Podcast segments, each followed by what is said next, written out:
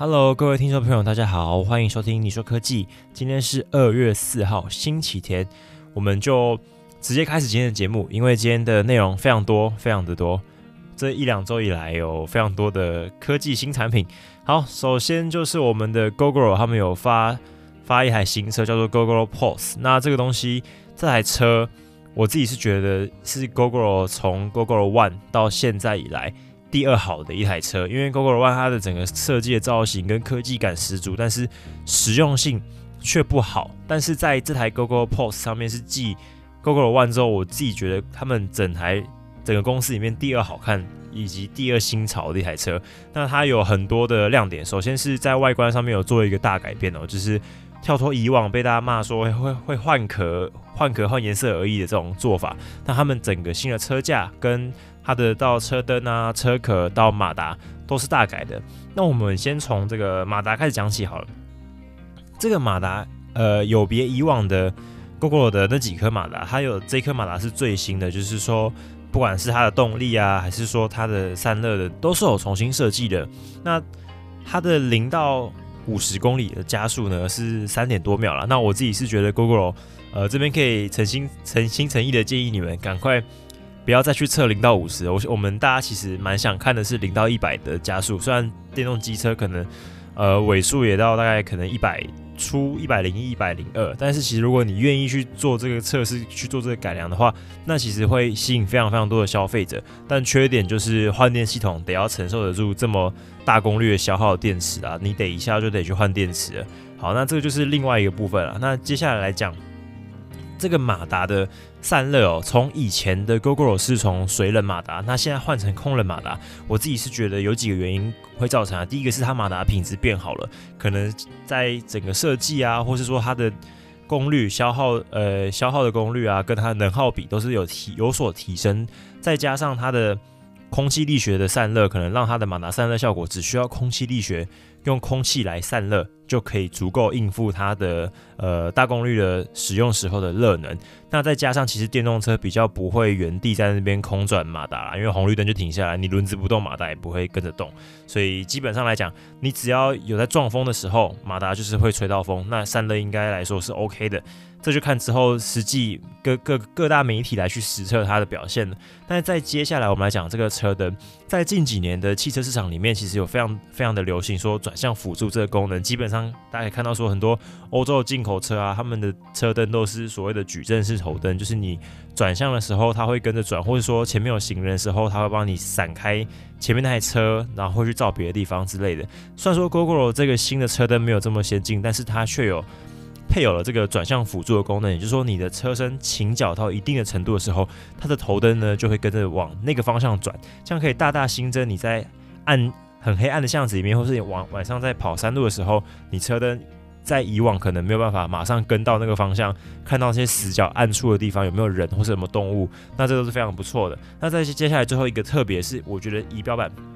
很特别，那应该是台湾首件在机车上面搭载这种平板的仪表板，就是可以触控，像放一台 iPad 在上面那种感觉。但是，但是有没有考量到一个点是，台湾其实容易下雨，那下雨的几率其实很高，尤其是在北部，基本上一年有一半以上都在下雨。那下雨的时候会不会误触仪表板？以及如果说我们啊，假使它可能有其他方法，例如说可能停车的时候才能操控仪表板。那如果雨真的很大，你停红绿灯的时候，你没有按什么解锁按键就直接操控，那会不会有可能误触一些设定功能，导致你车子的性能有被调到啊，或是导致因为这样子导致操作上面有一些不便？那这就可能看 Google 他们后续有没有详细来来说明说这个仪表板到底是怎么操控的哦。还有一个，身为一个科技控呢，Google，你们的仪表板的那个边框平，虽然是看起来平板很新潮，但是边框可不可以再细一点点啊？现在的平板的边框都蛮细的，你们可能也要再加油喽。好，那在接下来这一则新闻就是呃，Apple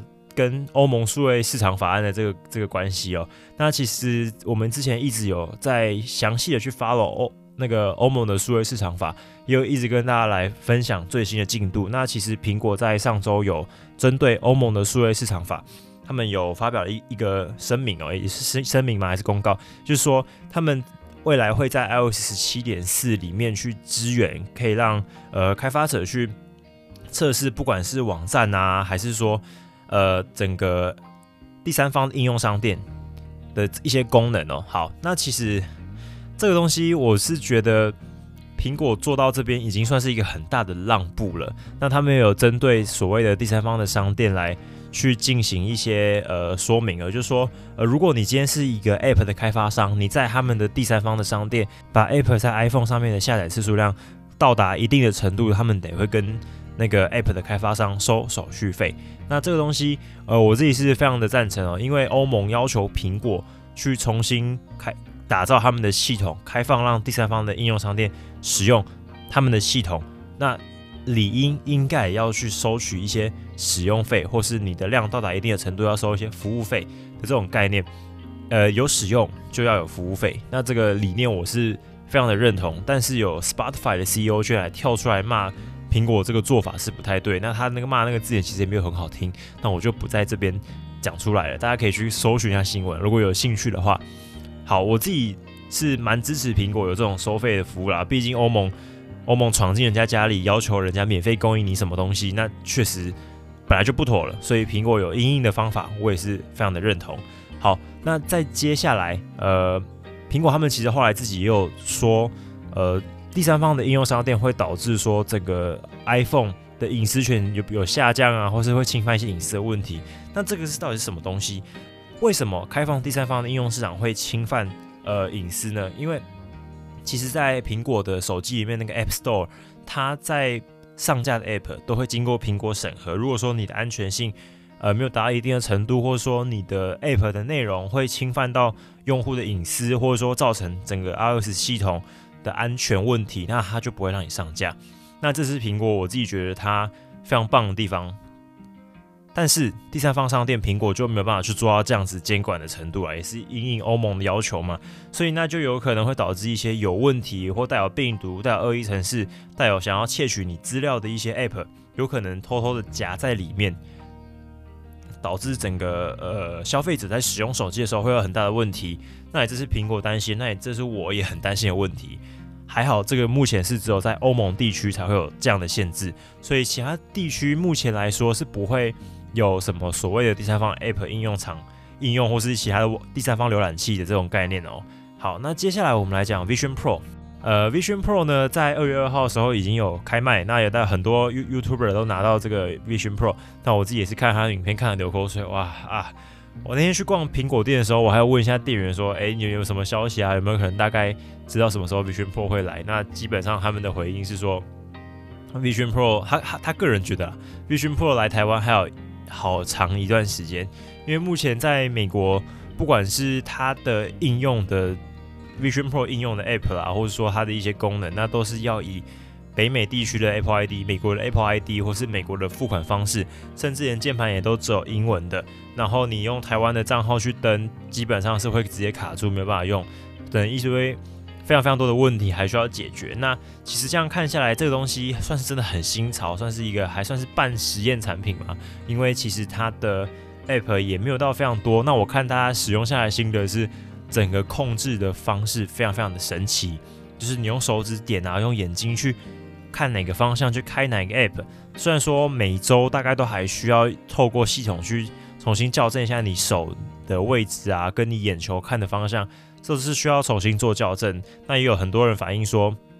他们自己觉得戴起来戴一个小时，鼻梁中间看起来还是会有一个黑影存在你两个眼睛中间。那这也是 VR 目前像我们之前去年六月就有跟大家讲过的一些光学的成像一些概念。都有在那一节节目里面都有跟大家讲，如果大家对于呃那时候在谈论 VR 跟 AR 或是一些头戴式头盔会常见的一些眼睛成像的问题，可以回去听那一节节目，都有详细的跟大家分享。好，那